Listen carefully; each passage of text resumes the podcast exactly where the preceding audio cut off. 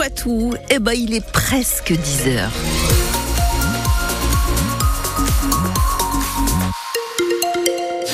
Météo aujourd'hui, euh, ce qui fait bien plaisir, en tout cas actuellement sur la Vienne. Je ne sais pas si c'est le cas sur les Deux-Sèvres. Il y a un peu de soleil et aujourd'hui les températures sont de l'ordre de 11-12 degrés.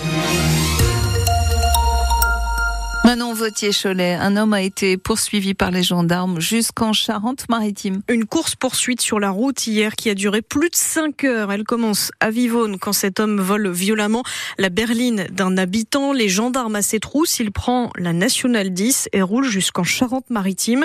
Il a réussi à se cacher et n'a toujours pas été retrouvé malgré les recherches notamment avec un hélicoptère, c'est à dire sur francebleu.fr.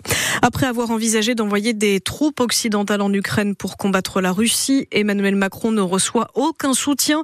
Les États-Unis et les alliés européens opposent une fin de non-recevoir. L'opposition à gauche comme à droite a fait la même chose en France. En revanche, Kiev s'est sans surprise félicité des propos du président français. Un vote crucial au Sénat cet après-midi au sujet de la liberté garantie à la femme d'avoir recours à un avortement. Il pourrait être inscrit dans la Constitution, mais certains sénateurs sont réticents, à commencer par le président du Sénat, Gérard Larcher. Chez nous, Philippe Mouillet et Bruno Belin assurent qu'ils voteront pour cet après-midi.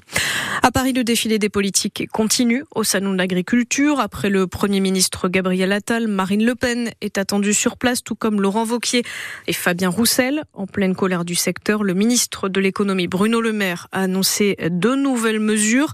Les agriculteurs en difficulté vont pouvoir retarder d'un an le paiement de leurs dettes. Ils pourront aussi demander le rééchelonnement de leurs prêts trois ans au maximum. Dans les Deux-Sèvres, peut-être un revirement de situation après le séisme du mois de juin dernier. 164 communes, hein, vous en parlez sur France Bleu, n'ont pas obtenu de reconnaissance d'état de catastrophe naturelle, ce qu'elle dénonçait.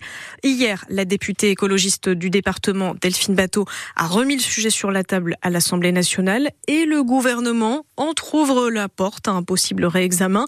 Un petit peu d'espoir, hein, parce que cette reconnaissance permet d'indemniser les victimes. Seulement 10 en ont bénéficié dans le département Comment faire euh, du sport quand la piste d'athlétisme se décolle? À Niort Après les chamois niortais, c'est au tour du club de course à pied, les 12-14, de dénoncer l'état du stade René Gaillard avec une piste comparée à de la moquette, des moisissures dans les vestiaires. Vous avez les photos sur notre application ici.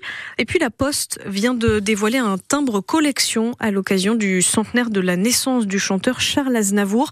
Il sera euh, en vente à partir du tout début du mois de juin, vendu au prix d'un euro 96 le timbre, avec donc un dessin évidemment qui représentera l'artiste Charles Aznavour, né le 22 mai 1924 et mort en 2018.